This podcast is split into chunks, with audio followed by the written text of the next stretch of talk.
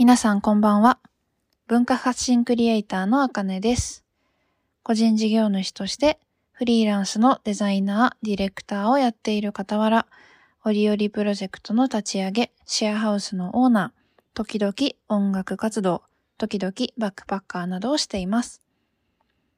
えー今、実は起業準備中の私の生活の中で、日々学んだことや考えていることなどをつらつらと発信していきます。通勤や通学、作業の合間などに聞いていただけると幸いです。えー前回第1回目は、まあ、自己紹介をさせてもらいました。で、今日はまあ第2回目ということで、まあ今日の日記ですね。今日感じたこと、考えたことなどを話します。まあ、今日は4月1日、エイプリルフールですね。なんかこう嘘も自粛モードになってますが、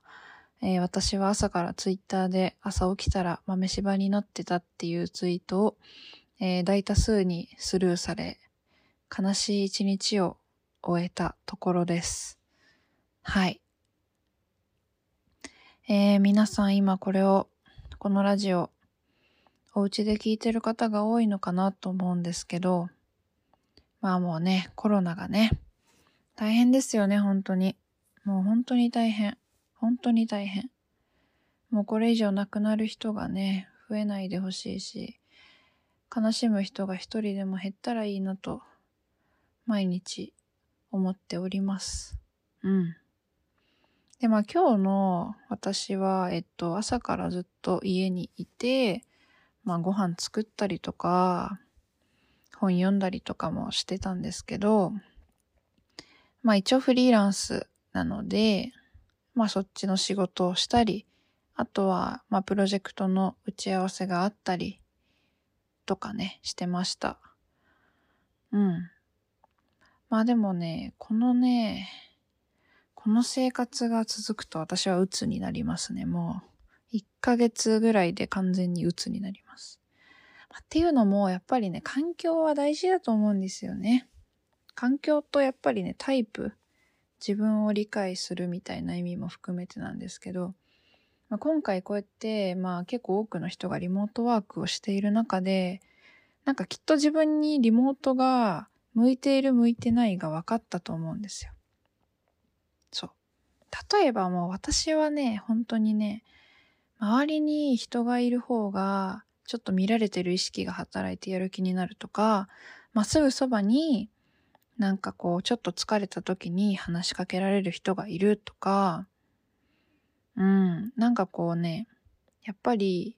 人がいるところで仕事がしたいんですよね、私は。それがフリーランスで個人の作業だったとしても、私はなんか人がいるという空間の方が圧倒的に作業がはかどる。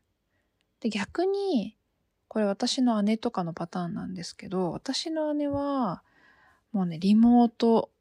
を完全にね、謳歌してますね。そう。まあ自分のなんか移動時間を有効に使えるとか、まあ例えば、まあなんか服とか気にしなくていいとかもね、あるかもしれないし、まあ女性だったらお化粧しなくていいとかもあるかもしれないし、そうまあわざわざ外に出なくていいとかね、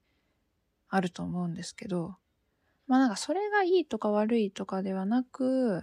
なんか単純に自分がどういう環境で力を発揮できるのかみたいなのを理解するいいタイミングだったんじゃないかなと思います。まあ、結構ね、あの、まあ、ご家族がいる方とかね、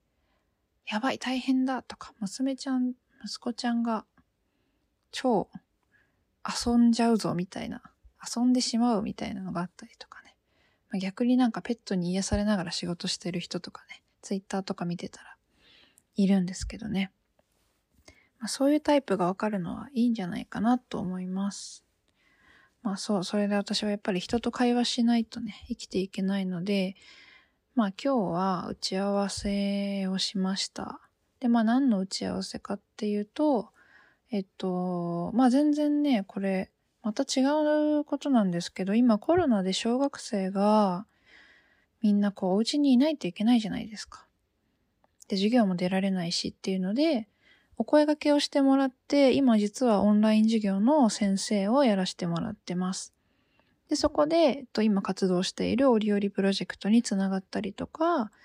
えっと、あとは、まあ、伝統工芸を学んできたので、伝統工芸の話とかをさせてもらっています。そう。まあ、その打ち合わせがあったのと、あともう一つは、えっと、オリンピックに向けて活動しているオリオリプロジェクトの打ち合わせをしました。そう、オリンピックもね、来年になっちゃったからね、大変なんですけどね。まあでもね、ピンチはチャンスなので、一年間、こう、どう有意義に使うかっていうのを、そうもう過去を振り返っても仕方がないので、もう今は未来に向けての計画を、まあみんなで立てていこうということで打ち合わせでした。まあ今やったのはこんな感じかな。あと本は一冊読み終えましたね。この話はまた明日にでもします。今日はこのくらいで終わろうかなと思います。えー、聞いてくださった方ありがとうございました。えー、また明日会いましょう。ではでは。